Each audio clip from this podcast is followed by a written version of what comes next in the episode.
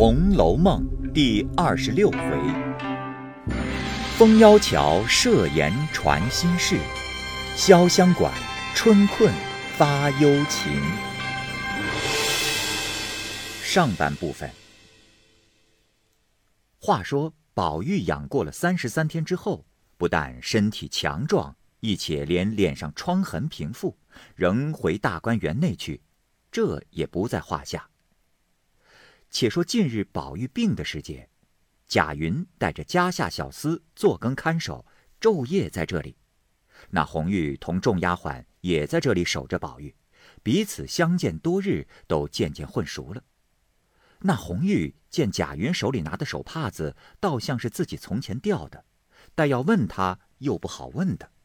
不料那和尚道士来过，用不着一切男人，贾云仍种树去了。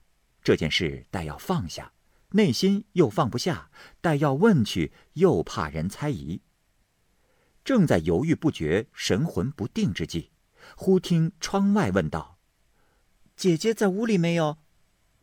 红玉闻听，在窗眼内往外一看，原来是本院的个小丫头，名叫佳慧的，因答道：“哦，在家里，你进来吧。”佳慧听了，跑进来，坐在床上，笑道：“哎呀，我好造化！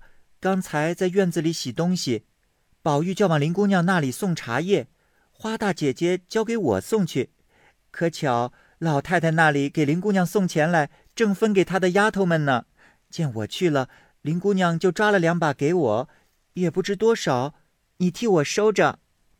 便把帕子打开，把钱倒了出来。红玉替他一五一十的数了收起。佳慧道：“你这一程子心里到底怎么样？依我说，你进家去住两日，请一个大夫来瞧瞧，吃两剂药就好了。”红玉道：“ 哪里的话。”好好的家去做什么？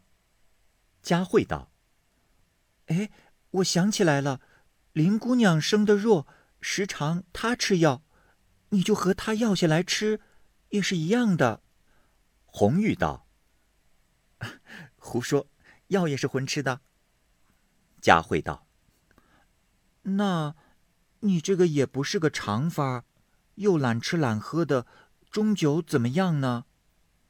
红玉道：“怕什么？还不如早些死了干净。”佳慧道：“哎，好好的，怎么又说这些话？”红玉道：“你哪里知道我心里的事？”佳慧点头想了一会儿，道：“嗯，可也怨不得，这个地方难占，就像昨儿。”老太太因宝玉病了这些日子，说跟着服侍的这些人都辛苦了，如今身上好了，各处还完了愿，就把跟着的人按着等儿赏他们。我们算年纪小，上不去，我也不抱怨。像你，怎么也不算在里头，我心里就不服。袭人哪怕他得了十份，也不恼他，原该的。说良心话，谁还敢比他呢？别说他素日殷勤小心，便是不殷勤小心也拼不得。可气秦雯、启宪他们这几个，都算在上等里去，仗着老子娘的脸面，众人倒捧着他去，你说可气不可气？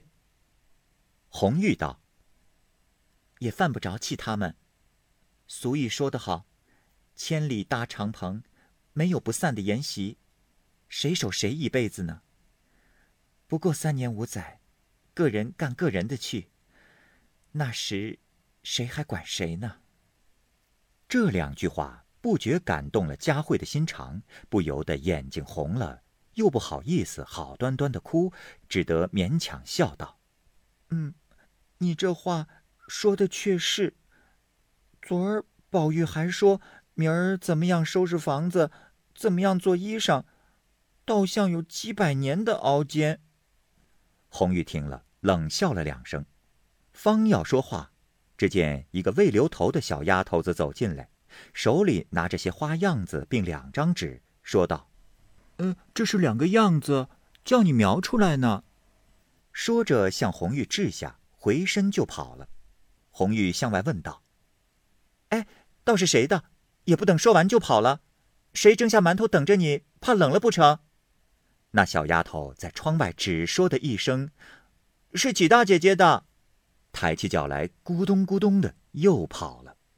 红玉便赌气把那样子置在一边，向抽屉内找笔，找了半天都是秃了的，因说道：“前儿一支新笔，放在哪里了？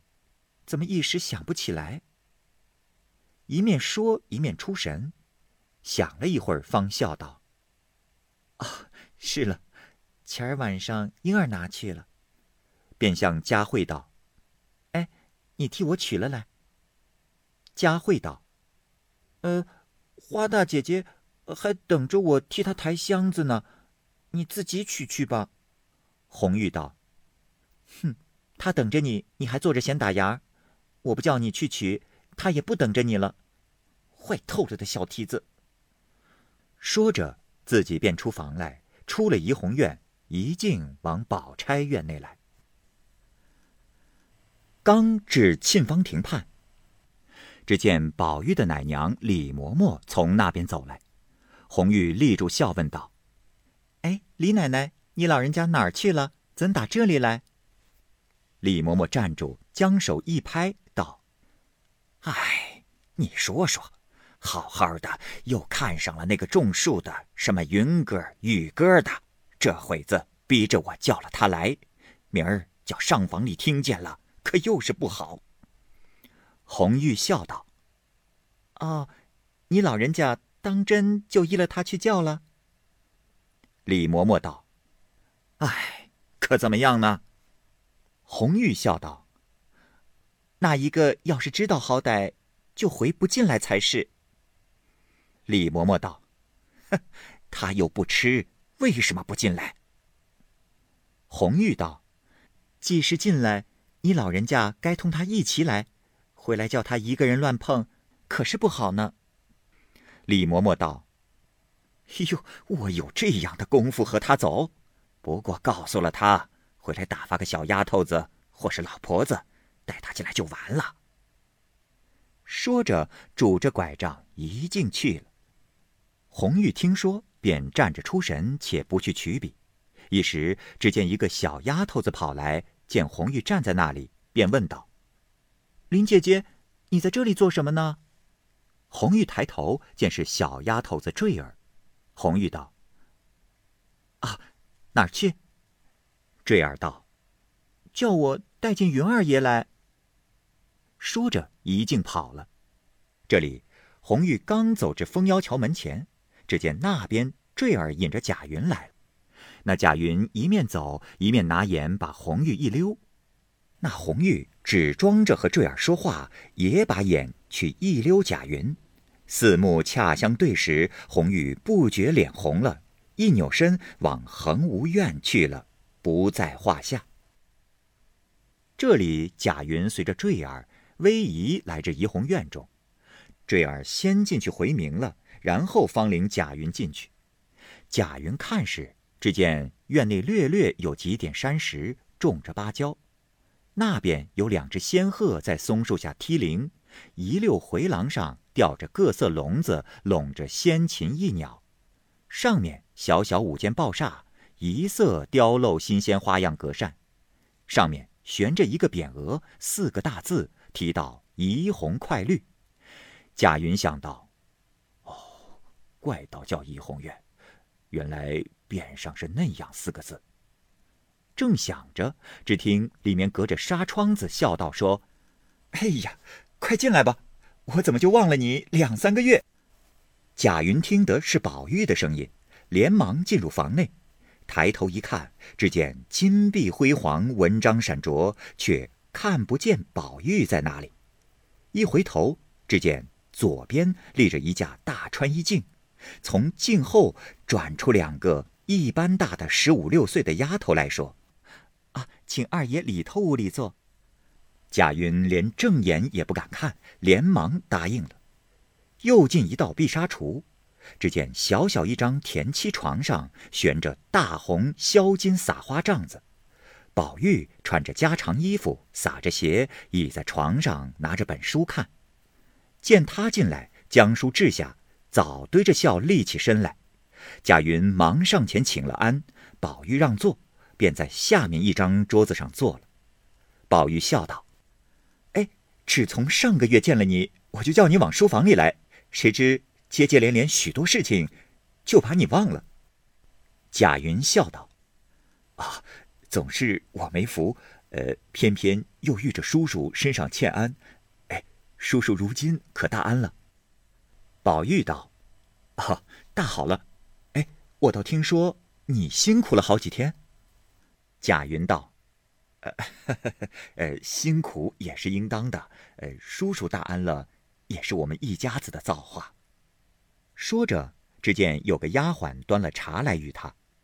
那贾云口里和宝玉说着话，眼睛却溜瞅那丫鬟。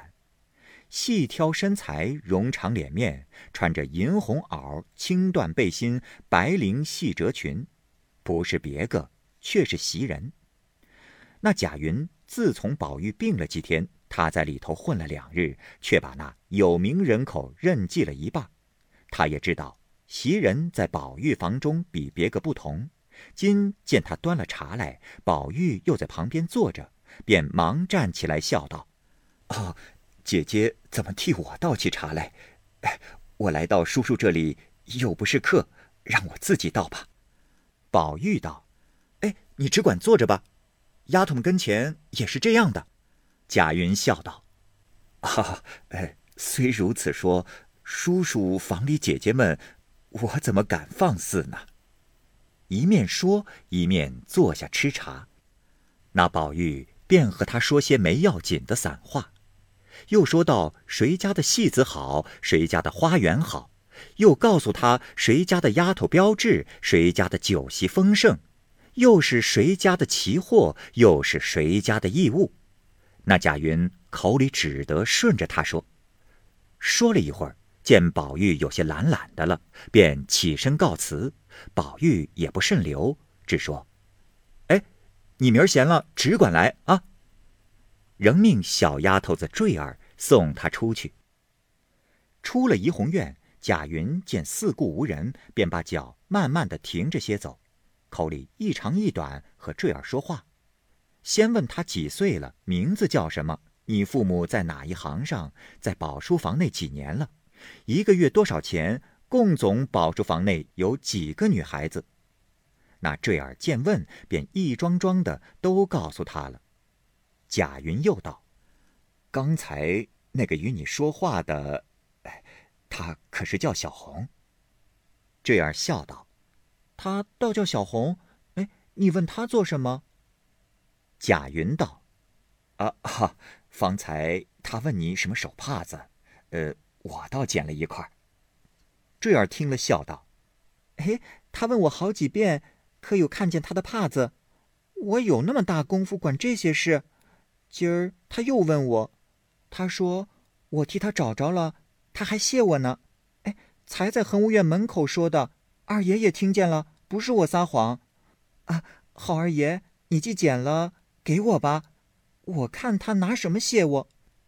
原来上月贾云进来种树之时，便捡了一块罗帕，便知是锁在园内的人失落的，但不知是哪一个人的，故不敢造次。今听见红玉问坠儿，便知是红玉的，内心不胜喜兴。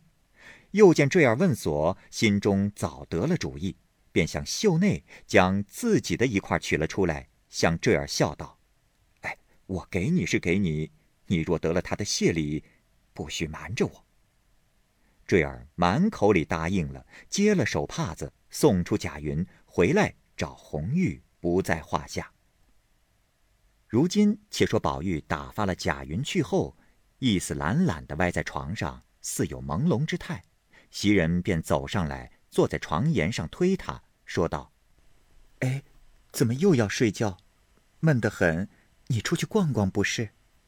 宝玉见说，便拉他的手，笑道：“我要出去，只是舍不得你。”袭人笑道：“哎呀，快起来吧！”一面说，一面拉了宝玉起来。宝玉道：“哎，可往哪儿去呢？怪腻腻烦烦的。”袭人道：“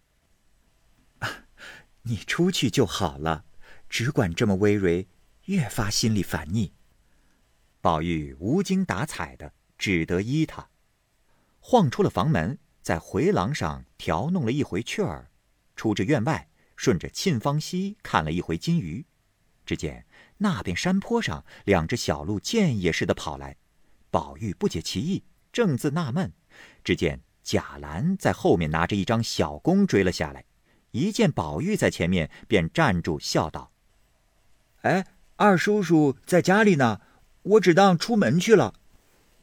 宝玉道：“你又淘气，好好的射他做什么？”贾兰笑道：“呃，这会子不念书，闲着做什么？所以演习演习骑射。”宝玉道：“嘿 嘿嘿嘿，把牙栽了，那时才不演呢。”说着，顺着脚一径来至一个院门前，只见。凤尾森森，龙吟细细。举目往门上一看，只见匾上写着“潇湘馆”三字。